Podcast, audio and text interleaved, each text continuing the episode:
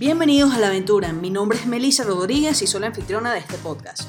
En este espacio todas las semanas les quiero traer contenido, una entrevista o un capítulo corto que les ayude a ver las cosas de otra manera. Puede ser una entrevista con una persona interesante, inspiradora, que de verdad esté viviendo a propósito y viviendo su vida como una verdadera aventura. O puede ser un episodio corto donde comparta algo que me importe mucho a mí o que esté aprendiendo. Y el objetivo siempre va a ser el mismo. Que te atrevas a ver las cosas de otra manera, hacerte preguntas distintas para vivir mejor la aventura que es tu vida.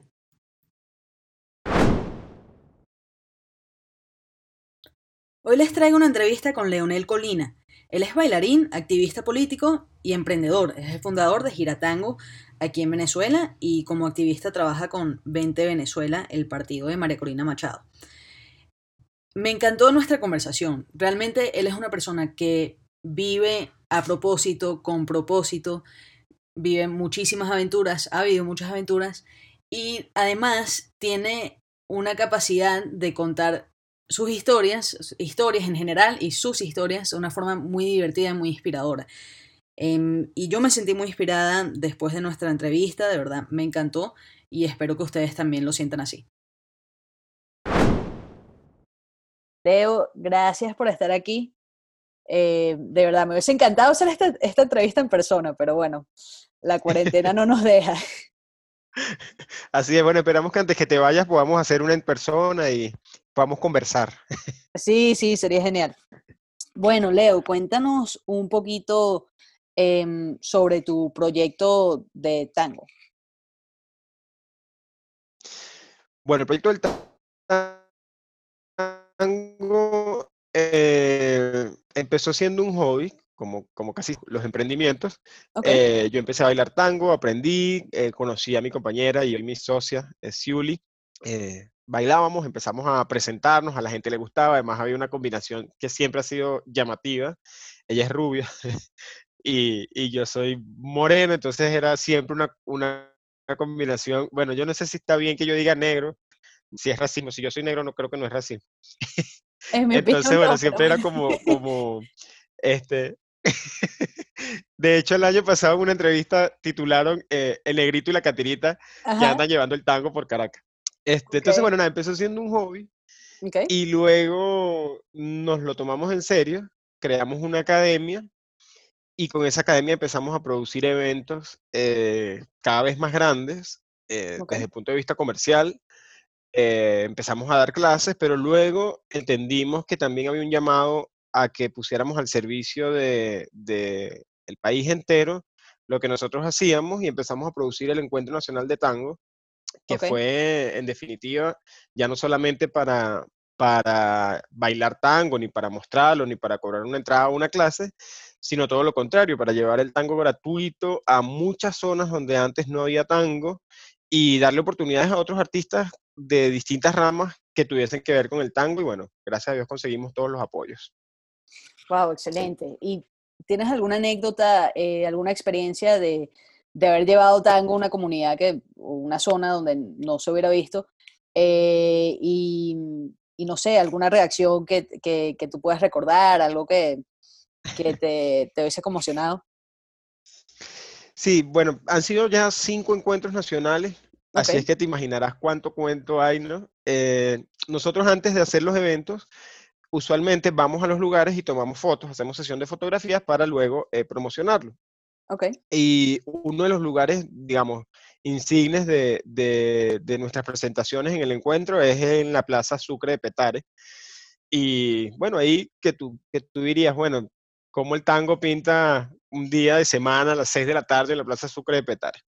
Nosotros fuimos a tomar las fotos, eh, llegamos ahí, nos, nos, paramos a tomar las fotos, por supuesto, además estaba como lloviznando, esperamos que, que escampara para salir a tomar la foto y salimos nosotros vestidos de tango a mitad de la plaza a tomarnos las fotos, el fotógrafo, un amigo belga que, que tiene muchos años en Venezuela, entonces él instala su set de luces y tal. Okay. Entonces cuando nos paramos para tomar la foto, eh, la gente se va acercando entonces algunos preguntaban que si éramos famosos. Y otros se acercaban a preguntar qué, qué estábamos haciendo. No, no, pero, pero esto qué es, no, esto es tango. Entonces, eh, la gente, a medida que se fue acercando, el fotógrafo le iba pidiendo, señor, agárreme esta luz aquí. Señor, agárreme este rebotador. Entonces, claro, nosotros, tú ves la foto y somos Siul y yo posando eh, en, una, en una pose de tango al lado de la iglesia en la Plaza Sucre, pero lo que ocurrió detrás de esa foto era un montón de gente de la comunidad ayudándonos a que la foto eh, saliera. De hecho, recuerdo un señor que estaba agarrando el, el, rebotador y cuando, o sea, ya tenía rato ahí, nosotros cambiamos de entonces el señor le dice al fotógrafo, ¿puede alguien más agarrar esto? Es que yo me tengo que ir a trabajar. Entonces, bueno, alguien más lo agarró y tal, pero, pero digamos, con el tango lo que ha ido pasando. Así nos pasó frente a, Metro Center, en la Avenida Baral, eh, nos, paramos a tomar una foto y entonces, bueno, los buhoneros de la esquina, porque cada vez que cambiaba el semáforo, nos parábamos sobre el rayado. Entonces, los buhoneros de la esquina ayudándonos a que las motos no pasaran, pero además discutiendo entre ellos qué era lo que estábamos eh, fotografiando. Entonces, una de las buhoneras le decía al otro, eso es tango. Entonces el otro decía que no, que era otra cosa. Entonces, bueno, lo que, lo que el tango nos ha permitido eh, eh, conocer y llegar ha sido increíble. Sobre todo porque cuando, cuando estás bailando, cuando estás haciendo algo de este estilo, y, y, que la gente en los sectores donde generalmente no llegaría al tango así, tú te sientes como seguro y tú estás ahí en la calle y, digamos, estamos bailando tango y estamos vestidos de, bailar tango con una corbata y un saco en la mitad de la calle y, tienes un set de fotografía y tienes una cámara y tienes un teléfono grabando y te sientes seguro. Creo que, creo que eso, eso habla un poco de lo que se puede lograr a través de, iniciativas como estas. Wow, muchísimo, sí, o sea, no, no, es que fue lo primero que pensé cuando me dijiste que habían ido a tomar fotos, lo primero que pensé fue, ajá, la cámara. O sea, no sé, fue lo primero que pensé. Eh, pero sí, o sea, genial que, que hayas tenido esas experiencias para, para de verdad ver que, que, no está garantizado que te va a pasar algo malo y que más bien la gente te quiere ayudar. O sea, que más bien eh, es un equipo, un, un, esfuerzo en equipo que las personas em, se sumaron a participar en eso. O sea, me parece, me parece genial. Háblame un poquito o sea, del el tango en sí, el tango en sí como baile. ¿Qué es lo que te, te gusta del, del tango? Mira, yo te, te, pudiera dar dos respuestas. La primera, el tango, para bailarlo, lo que pasa cuando tú bailas tango, Primero la conciencia corporal, es decir, lo que, lo que despierta cuando tú bailas el tango, cuando te abrazas a otra persona. Si tú escuchas una clase nuestra, eh, entenderías muchísimo lo que te estoy diciendo porque el tango tiene muchísimo que ver con la conexión, sí, pero con la confianza. Entonces hay una, hay una relación eh, que ocurre en tres niveles. El primero es con la música que estás escuchando. El segundo es con la persona con la que estás bailando. Y el tercero es indiscutible y además necesariamente contigo mismo. Mm. Cuando tú escuchas un tango y, vas a dar un paso, dentro de ti ocurre un proceso que, es complicado y que tu cuerpo aprende a realizar para dar ese paso entendiendo la música que estás traduciendo en el cuerpo, pero además conectándote con el abrazo con el que estás bailando. Entonces, claro, el tango, el tango eh, al final lo que termina haciéndote es llenándote de confianza y generando lo que nosotros decimos, eh, que es la posibilidad de abrazarte a otro y de caminar juntos sin pisarse, que al final es lo que, lo que realmente nos, nos va dejando el tango. Pero por otro lado, te diría que el tango para mí, lo que más me gusta es que ha sido la mejor excusa para hacer cosas. Mm. Es decir, el tango nos ha permitido hacer tantas cosas que parecieran de principio que no tienen nada que ver con el tango. Ok. Pero, pero ha, sido eso, una excusa. Y nosotros siempre decimos que, es una excusa para crear, que ha sido una excusa para llegar a esos lugares, que ha sido una excusa para protestar, que ha sido una excusa para recuperar espacios, que ha sido una excusa para unir gente que de otra manera nunca estaría junta. Y, eso creo que ha sido lo maravilloso del tango y de la labor que nosotros hemos a través de él hecho. Mm. Sí, excelente. el, lo, lo, que me dices del tango como baile lo, lo, lo puedo entender. Hace, el, año pasado fui a clases de tango por un par de meses, estuve en Medellín y, y me dio por ahí, me dieron ganas de, de meterme en clases de tango. Ah, qué bueno. Y me encantó, me encantó. O sea, em, más razón todavía para ir a uno de tus eventos cuando, cuando esto se acabe, si es que todavía estoy por aquí. Eh, pero sí, o sea, genial que, la cultura, que, el arte sea una excusa para, para eso, para recuperar espacios, para tener ese punto de encuentro. Em, y eso me lleva a preguntarte por lo otro que tú haces, eh, que es la política. Tú empezaste primero lo de tango y eso te llevó a, al, activismo em, que también haces o, ya tenías ese interés em, previo? Mira, el inicio de ambas actividades es como difuso y se mm. entrelaza. Eh, yo de niño, de muy niño, bailaba ya, pero música nacionalista. Yo tenía cuatro años, cinco años y ya bailaba joropo y, y tambor y tal. Este, porque mi mamá era mi profesora de baile, mi mamá tenía una, una academia de, de, música nacionalista, de danza nacionalista, y yo lo bailaba. Luego en el colegio, eh, digamos, dejé de bailar un tiempo, ayudaba a mi mamá en, en, su escuela, pero yo dejé de bailar como tal, y además siempre estaba eh, motivado hacia el área política, me encantaba, además, bueno, en ese momento yo no, no me imaginaba todo lo que iba a ocurrir en el país, eh, pero claro, tú leías, tú leías de historia de Venezuela y leías la historia contemporánea y todo lo que había pasado y te era fácil imaginarte eh, dedicándote a la política y bueno, recuperando cosas y, y haciendo cosas desde ese ámbito y que parecía bastante factible sin, sin imaginarnos que todo esto iba a llegar hasta donde está hoy. Luego en el colegio eh, eh, aprendí, hice la primera clase de tango saliendo, graduándome de bachiller, primera clase de tango. Me gustó, yo quería bailar salsa, casino, o sea, profesionalmente, pero hice la primera de tango, me quedé en el tango. Entonces lo, lo, fui tomando como un hobby que me, que me, gustaba mucho, me iba dedicando a eso, ensayaba, bailaba, me presentaba ya. Y ya en ese tiempo que estaba entrando a la universidad, eh, empecé a hacer política. Fue entrar, en, fue entrar a la universidad y empezar a hacer política, eh, digamos, con, con, más seriedad, ¿no? Eh, que en ese tiempo, en el, en el 2006, 2007, era marchas, era protestas, era, eh, bueno, en ese tiempo todavía teníamos incluso medios de comunicación que te, que te permitían ir y tal. ¿Qué estudiaste? y hablar, podías hablar. Yo estudiaba medicina. no me esperaba esa respuesta. Estudias medicina. ok. sí. Y entonces, bueno, entonces el, en el 2007 yo era un bailarín de tango okay. que estudiaba medicina, pero que hacía política. Okay. Y entonces iba a entrevistas de televisión y hablaba de política porque era un chamo activista, no sé qué. Ajá. Pero entonces cuando iba a una entrevista a hablar de política me preguntaban, Ay, ¿qué más hace? Bueno, yo estudio medicina, pero también bailo tango. Entonces, durante un tiempo fue como, fue como raro tratar de mezclar las tres cosas. Llegó un momento en el que por distintas razones eh, de vida tuve que decidir, obviamente, qué hacer. Y la, lo que dejé fue la medicina, dejé la universidad, no, no terminé la medicina.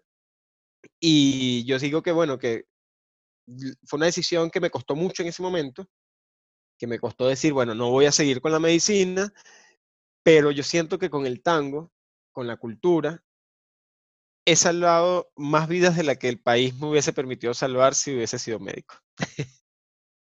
Qué bonito.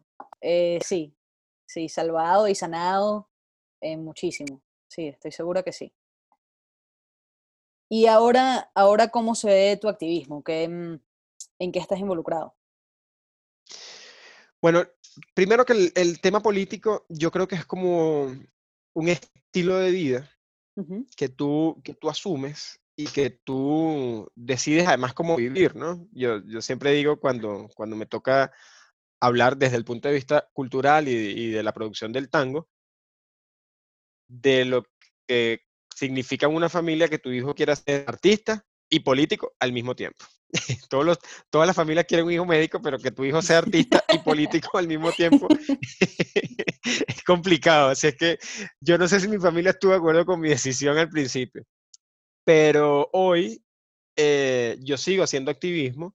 De hecho, sigo vinculado a, a, un partido político en donde hago, yo trabajo con María Corina Machado y allí hago eh, una articulación cultural justamente del resto del país, están haciendo política y se dedican al tema cultural y no sabes la cantidad de personas que son. Es decir, eh, activistas políticos que o bien tienen algún emprendimiento o bien dan clases de, de, alguna de las ramas artísticas o culturales o que simplemente están preocupados por que perdure la tradición de sus estados, que la cultura de Venezuela es tan rica y además eh, lo que me ha tocado aprender en, en estos años es tan inexplorada. Es decir, tantas limitaciones que tenemos que nos impiden que nosotros mismos conozcamos la cultura de Venezuela y, y qué necesario es. Entonces, a través del, del, del, trabajo cultural que estoy haciendo, sigo haciendo mi activismo político, porque al final la cultura es una de las herramientas que sirve para eso y debe estar al servicio de eso. De hecho, hay, una discusión eh, que yo creo que es mundial que es el tema de la politización de la cultura. Mm. Y hay quienes, lo, quienes son detractores de eso y hay quienes son defensores de eso. Y yo soy uno de los defensores de la politización de la La cultura no, no debe estar al servicio de, una, de un partido. Pero es que hacer cultura es política. Cuando tú tienes la oportunidad de pararte y hacer cultura en cualquiera de sus ramas artísticas o, expresiones culturales, estás haciendo política. Cuando tú pintas un cuadro, eh, estás influenciado por lo que estás viviendo en ese momento y estás tratando de, transmitir un mensaje. Y luego, cada quien lo va a entender y lo va a interpretar como, como, como pueda. Eso es justamente la política. Porque cuando yo doy un discurso, yo estoy dando un discurso influenciado por mis valores, por mis sentimientos, por mis ideales, pero el que lo está escuchando lo está interpretando a su manera. Entonces, al final del día, yo creo que la cultura vino a lo que es el activismo político y es eso lo que yo justamente estoy eh, tratando de hacer. Ok, sí, o sea, es una expresión. O sea, la, cultura, la cultura es una em, expresión y bueno, y la política, la política también. No sé por, por qué no usar la cultura para expresar una ideología política o un movimiento político, em, así como que también la cultura puede formar parte, de, la política puede, puede, formar parte de la cultura. Claro, mira, nosotros con el tango, eh, hace dos años tuvimos una, una oportunidad súper valiosa que, que, atesoro y, y que además queremos repetir y estamos casi que obligados a repetir más ahora. Eh, nosotros hicimos una obra de teatro. Hicimos una obra de teatro, era nuestra primera obra de teatro, porque bueno, siempre hacíamos eh, solo presentaciones y tal. Entonces, bueno, dijimos, vamos a producir una obra de teatro y mi compañera, Siul y yo, empezamos con la idea y además en el equipo hay un, nuestro director artístico es uruguayo. Ok. Y él es escritor también. Entonces, bueno, empezamos a producir una obra de teatro como la obra de teatro, cuando empezamos a plantearnos, la decíamos, ¿cómo utilizamos la obra para contar lo que está pasando en el país, para que la gente se identifique, pero que no sea, que no sea predecible, es decir, que, la gente no se mm. siente ahí a, ver un noticiero. Claro, sea metafórico. Sino que la gente se siente a, identificarse. Mm. Sí, y, que la gente además viera su historia allí. Era, básicamente lo que queríamos. Pero además, para lo otro, que también sirve la cultura, eh, eh, para que el final de esa historia fuese eh, más bien motivador, inspirador.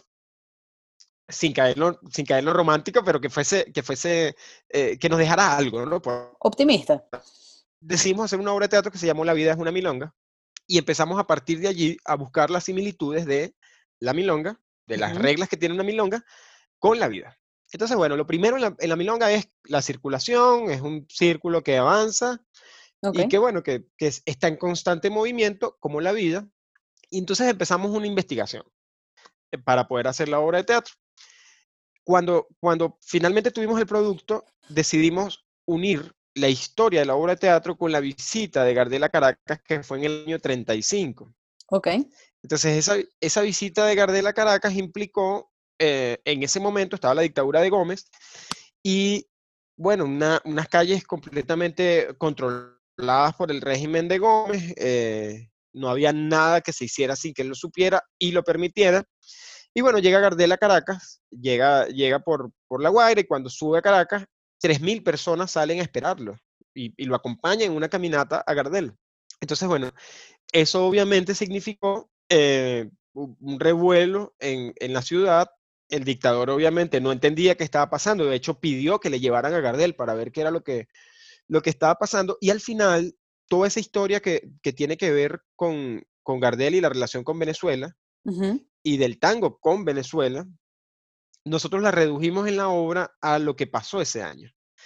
Ese año Gardel, después de actuar en Venezuela, fue a Curazao, después fue a Colombia, y en Colombia muere en el año 35.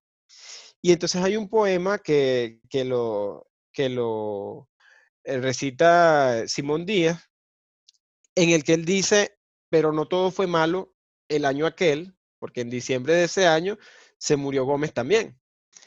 Entonces, como, como la sensación de los venezolanos en el año 35 fue la relación que hicieron entre el tango y la visita de Gardel con la libertad de mm. Venezuela.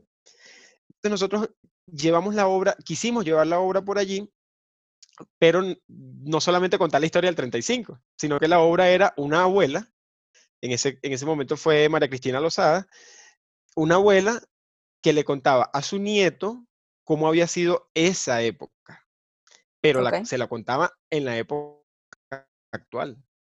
Entonces ella le contaba a su nieto cómo la dictadura perseguía, cómo la dictadura llevaba preso a los estudiantes, eh, lo que costaba eh, poder, poder eh, expresarse libremente. Entonces, claro, ya ahí íbamos haciendo como un link de denuncia, de historia, y bueno, el, nieto además se estaba preparando para irse del país. Entonces, bueno, al final, te, digo, fue una obra que nos sirvió muchísimo para entender la relación del tango con Venezuela y con, y con de por qué está tan marcado en, nuestra, en nuestras raíces. Pero además, la primera vez que yo hice el ensayo general, yo había dicho el texto, o sea, habíamos visto el texto, habíamos bailado, tal, pero la primera vez que hicimos el ensayo general, cuando terminamos la obra, se nos salían las lágrimas a todos de la historia que estábamos contando. Entonces, fue una obra que nos permitió conectar el tango con esa historia venezolana venezolana y a mí me sigue dando, como te decía antes, excusas para seguir creando y haciendo y para seguir luchando, que al final es lo que hacemos diariamente.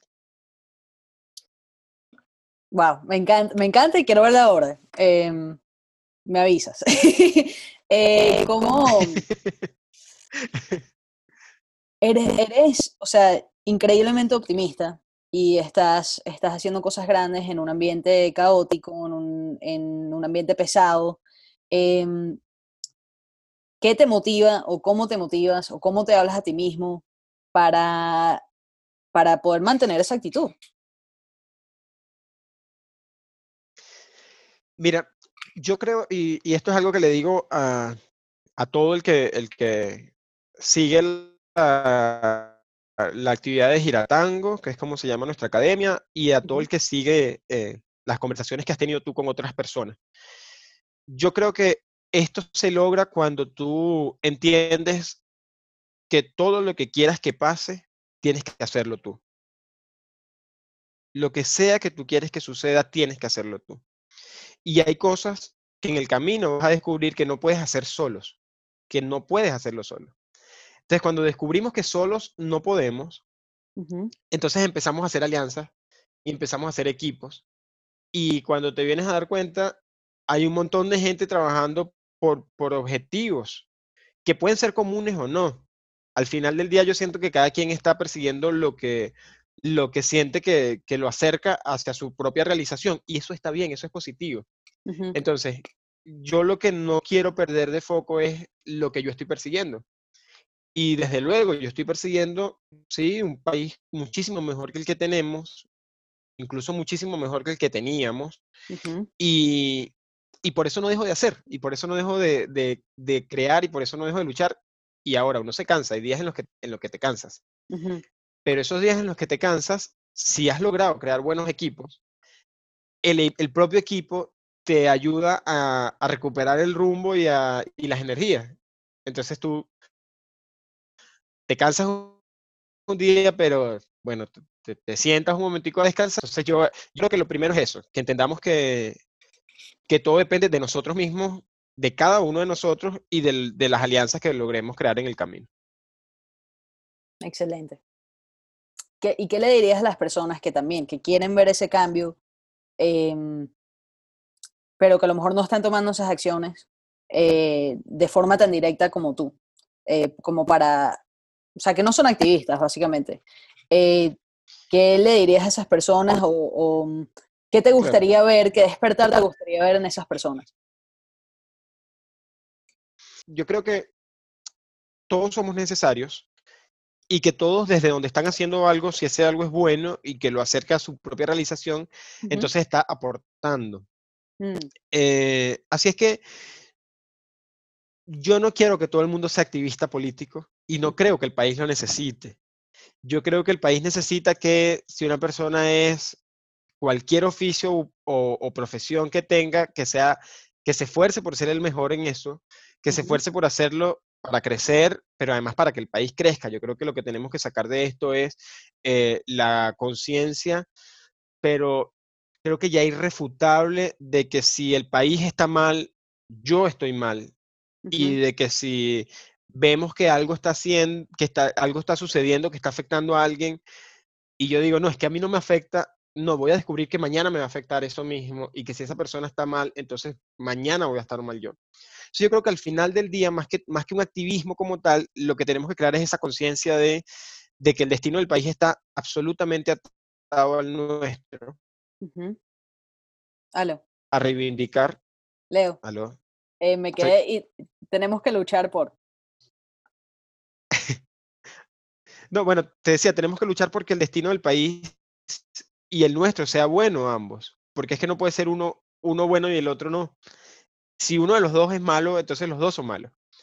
Entonces, el, al final del día, lo que, lo que yo creo que tiene que ocurrir como, como país, no es político, sino hagamos algo por el país, incluso por devolverle al país lo que el país nos ha dado. Entonces, yo, el, tiempo que, el tiempo que vivimos, la actualidad, creo que ha venido a reivindicar el oficio político. Esto es bastante polémico. Es decir, hay muchos jóvenes que han estado en cursos en, en, en la política y que se han visto eh, involucrados en temas incluso de corrupción. Pero es que al mismo tiempo hay muchos jóvenes de 16 años, de 15 años que se están dedicando a la política y que han venido a reivindicarla. Y que, han venido a decir lo que es realmente hacer política y de eso es que yo me agarro. Sí, entonces, si hay, si hay a veces el, el, optimismo es una enfermedad, creo yo. A veces es una adicción. Sí. Pero es que si hay 100 malos y hay uno bueno, es que nos tenemos que agarrar del bueno. Claro. Sí, sí. Bueno, e, evidentemente tienes esa actitud porque además eres emprendedor y esa, esa es la actitud que tiene que tener un emprendedor. Si, si, si, uno solo se, si uno solo piensa en lo malo o en los riesgos, eh, uno nunca, nunca empieza. Em, o sea, me, de verdad, muchísimas gracias, Leo. Me, me, encantó esta conversación. ¿Hay algo que te hubiese gustado em, que te preguntara y que no te he preguntado? Bueno, no sé, me, parece que, el, que ha estado bastante completa. Hemos, paseado por, por, lo que es el país en general. Ahora creo que, la, creo que la mayor incertidumbre de todos los que hacemos algo como esto es qué va a pasar después de esto, qué va a pasar después de, de, la pandemia. Okay. Y no sé, no sé exactamente cómo, cómo lo, lo enfocan, pero obviamente, como te digo, los que somos optimistas estamos, estamos haciendo planes para apenas esto termine. De hecho, los que bailamos, estamos procurando, em, de hecho ya ha ocurrido, en, Europa ya ocurrió, lugares en los que están bailando con tapabocas y, y unas milongas con algunos con algunas medidas de seguridad sanitaria mínimas para, para garantizar que, que nadie se exponga, pero es difícil, es difícil, sobre todo en un país como este, planteártelo. Nosotros estamos dándole la vuelta todos los días, hablamos de cómo hacerlo y, y, de, qué, de qué va a pasar. Pero bueno, estamos, estamos tratando de hacer y de crear. Sí, están, están enfocados en cosas que, em, que pueden controlar o que... O... Sí, yo siento que, que, que, bueno, que toda la vida, pero en Venezuela como que es más evidente, que uno simplemente como que siempre está aceptando las nuevas reglas del juego, em, las nuevas herramientas y viendo, ok, ¿qué puedo hacer con lo que tengo? Em, y en el espacio que tengo. Y eso es lo que que, que estás pensando, ok, cuando se acabe esto, que no sabemos cuándo va a ser, si va a ser en un mes, si va a ser en, en tres o en seis, em, que cómo van a ser las cosas, cómo me puedo ir preparando, cómo, cómo puedo ir pensando para, para seguir, seguir con el mismo objetivo en un ambiente distinto, porque el ambiente será distinto. Sin duda. Así es. Bueno, la gente, la frase que está de moda es la nueva normalidad. Mm. Yo creo que son, yo creo que es un escenario completamente distinto. Nos van a cambiar el tablero de juego. Y cuando dices eh, eh, la frase de cuando se acabe esto, esto lo podemos, la palabra esto lo podemos sustituir por cualquier cosa. Claro. Porque especialmente para los venezolanos tenemos muchos años diciendo cuando se acabe esto. Sí, no, Ahora, además tenemos la pandemia. Ahora además tenemos la pandemia, o sea que ya son varias cosas. Mm. Pero yo te, te, diría a ti y a todos los que, los que nos están escuchando, les diría que hay un buen ejercicio para el optimismo eh, sobre todo para los que tienen algo que ver con, el tema político, los que han luchado contra, contra este sistema político en Venezuela, los que están esperando que cambie y los que incluso sienten que, lo que ellos están haciendo es muy poco. Hay un buen ejercicio para eso que uno hace todas las noches antes de dormir. Si cuando tú te vas a acostar a dormir, antes de poner la cabeza en la almohada, tú te preguntas a ti mismo qué hiciste durante el día que acerque a Venezuela a hacer lo que tú quieres que sea Venezuela. O que debilita al sistema político que enfrentamos si eso es lo que tú estás tratando de hacer. O qué te hace crecer a ti de lo que hiciste durante el día. Si te puedes responder con al menos una cosa que hayas hecho, entonces tú puedes poner la cabeza en la almohada, acostarte, dormir tranquilo y saber que al día siguiente también vas a tener oportunidad de hacer más cosas. Entonces, si tú te acuestas, si tú antes de acostarte a dormir, más bien piensas en, bueno, van 20 años y no lo hemos logrado, llevo tres meses encerrado y no he podido hacer lo que quiero hacer y yo no sé si me voy a morir cuando me acueste, es que no vas a poder, no vas a poder ni descansar, ni vas a poder hacer nada al día siguiente tampoco. Entonces tú, más bien, justo antes de dormir, te preguntas qué hiciste de positivo que hiciste que te acerque a crecer, que acerque a Venezuela a hacer lo que tú sueñas que sea, o que hiciste que acerque a Venezuela a liberarse del sistema político que hoy enfrentamos. Entonces eso es algo que yo me pregunto todos los días. Y, los, días que los días que tengo algo para responderme, entonces digo, bueno, hoy lo hice bien, porque aunque fue poco, hice algo. Y mañana trataré de hacer algo más. Claro, se trata de la pregunta que, que te estás haciendo, de la perspectiva todo es la perspectiva para poder em, seguir tomando acciones todos los días y al final somos, somos humanos y yo creo que muchas veces se nos olvida. Eh, por lo menos a mí se me olvida. Yo como que muchas veces tengo expectativas de mí misma como si em, no tuviese imperfecciones o, eh, no sé, necesidad de descansar o muchas cosas como que no, a mí se me olvida y yo creo que le pasa, le pasa a casi todo el mundo. Em, y, eh, caemos en eso del perfeccionismo, de que si no estamos haciendo las cosas a la perfección, o a la perfección entre comillas, eh, la imagen que nosotros tenemos, entonces es mejor no hacerlo y punto, no hacer nada, para no, para no eh, sentir que no estamos dando la talla, mejor no hacer, no hacer nada y no enfrentarme con, con mí mismo, o sea, con, con, mí misma y con mis propias imperfecciones. Entonces, bueno, sí, creo que si, si todos a nivel individual aprendemos a, tener esa actitud de hacernos esas preguntas más constructivas, como el ejercicio que nos acabas de dar, eh, eso a la larga eh, va a ser positivo para, para todos, para, para el conjunto. Sí, que al final, y que al final te hacen poner el foco, al, menos a nivel individual, no solamente en el resultado, sino en el esfuerzo, en el propio esfuerzo. Porque hay demasiadas cosas que son a largo plazo y los que han emprendido algo saben que es así. Eh, cuando, tú, cuando tú empiezas algo, un proyecto, eh, no sé, empiezas a vender un producto, el primer día no te lo compra nadie. Nadie. Y, entonces tú, tú, quieres convencer a la gente de que tu producto es bueno y de que lo prueben. O sea, es que al principio nadie lo conoce. Y luego llega un momento en el que todo el mundo lo quiere. Pero, pero ese, ese trecho que hay entre un punto y el otro requirió de mucho esfuerzo, requirió de, de, mucha calma también. No quiere decir que, que abandones los brazos, pero, pero requirió que tú te entendieras, que enfocaras por otros lados, que trataras otros caminos. Eh, o sea, por ejemplo, hay una cosa que también va pasando con, con la edad, que es que uno cambia físicamente. Y bueno, cuando yo, hace cinco años, yo era diferente a como soy hoy. Sí, hace cinco años yo era muy flaco, por ejemplo, muy, muy flaco, y eh, tenía el cabello muy, muy negro.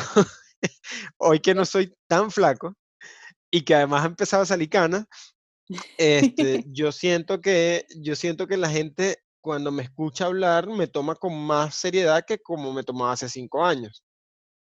Entonces es, es, como más fácil vender hoy el, el, producto que hace cinco años era muy difícil vender.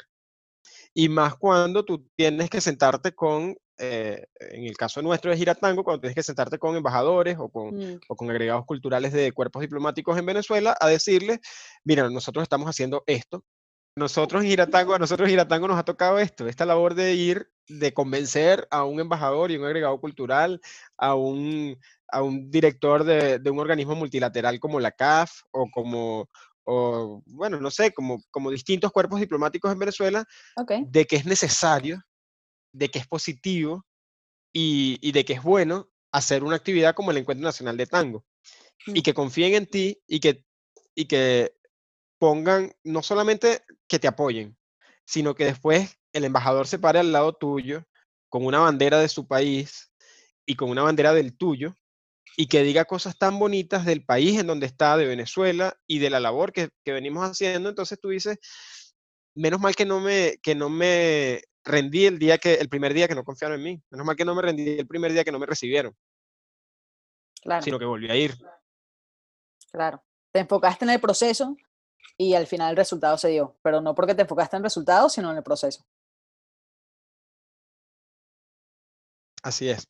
Y eso al final es lo que necesita el país. Gente que, que haga eso en cada una de sus áreas. No necesitamos que todos seamos políticos, activistas, bailarines de tango o emprendedores ni siquiera. Lo que necesitamos es que cada quien haga lo que tiene que hacer. Claro. Bueno, Leo, ¿dónde te pueden conseguir? Eh, ¿Dónde pueden em, aprender más sobre ti? ¿Seguirte en las redes sociales? Eh, ¿Alguna página web de, la gira de tango? Cuéntanos un poquito. Bueno, eh, personales, Leonel Colina en todas las redes. Eh, si, si quieren que sea más divertido e interesante, entonces los invito a seguir a Giratango, que es arroba giratango. Eh, en las redes también, en Instagram, en Twitter y en Facebook. Y la página web es giratango.net. Allí, si lo que les interesa es el tango, pueden, pueden seguirlo, pueden eh, enterarse de qué cosas estamos haciendo, de cómo vamos a, a venir, a volver después de esto. Y, y, en, el, en, la personal sí van a encontrar ya no solamente el tema cultural y apreciaciones personales, sino, el, en fin, el activismo político. Ok, excelente. Bueno, muchísimas gracias, Leo. Me encantó esta conversación. Eh, gracias por todo lo que haces. Em, y bueno, espero que podamos coincidir en, en, una, en, un evento de tango o cualquier otra cosa en donde sigamos avanzando y aprendiendo. No, gracias a ti, Melissa, bueno, por la conversación, por el rato, gracias por, por permitirme recordarme lo que estamos haciendo y lo que tenemos que hacer, porque además cuando tú estás encerrado no te la pasas recordando todo lo que, lo que haces, pero cuando tienes la oportunidad de hablarlo dices, es verdad, yo soy esto y yo estoy obligado a seguir. Y, y bueno, al final yo creo que todos los que estamos haciendo algo, porque tú estás haciendo algo que es importantísimo, que es reunir a todos los que están en sus áreas haciendo algo y, darles una oportunidad de hablarlo. Todos los que estamos haciendo algo estamos obligados a reunirnos, a, aliarnos y a enfocar el objetivo de, lo que nosotros hacemos en un mismo sentido.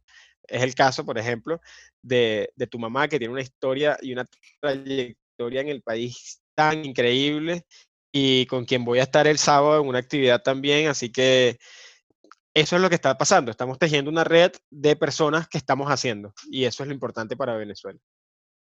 Sí, sí, no, mi mamá está súper emocionada por el evento del sábado, ¿verdad? También gracias por darle ese espacio.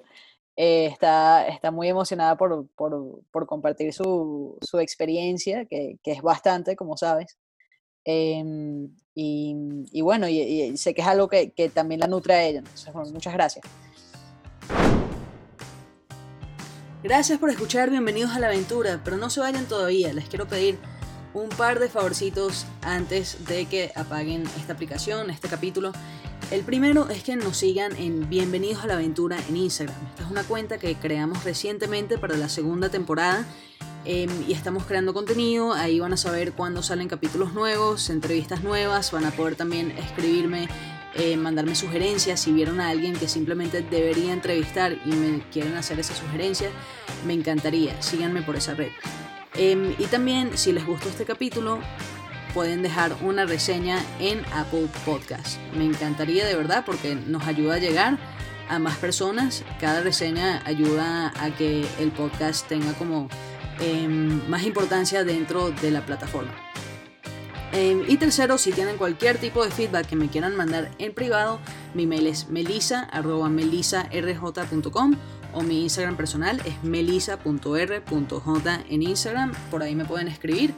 Em, y espero verlos pronto, aventureros. Hasta la próxima. Chao.